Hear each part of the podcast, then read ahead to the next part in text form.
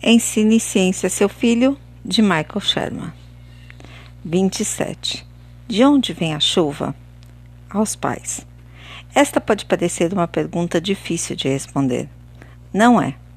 Prever quando vai chover, por outro lado, é extremamente difícil, como você já deve ter percebido ao acompanhar a meteorologia nos noticiários. Mas entender de onde vem a chuva é bem simples. A chuva vem do ar, já que o ar contém água. Quando dizemos que o dia está úmido, queremos dizer que a quantidade de água no ar está alta. Quando o dia está seco, a quantidade de água está baixa. Material: um copo, água gelada. Instruções: encha o copo com água gelada e deixe-o repousar por alguns minutos. O que acontece?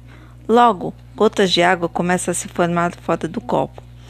Elas então correm pelo copo e formam uma poça de água debaixo do copo. Para seu filho, de onde vem a água que surge fora do copo? Talvez venha da água que está dentro dele. Podemos testar isso facilmente marcando o nível de água no copo, mas você pode ver que a água não está vazando do vidro, porque o nível do líquido continua o mesmo. A água vem do ar e é daí que vem a chuva.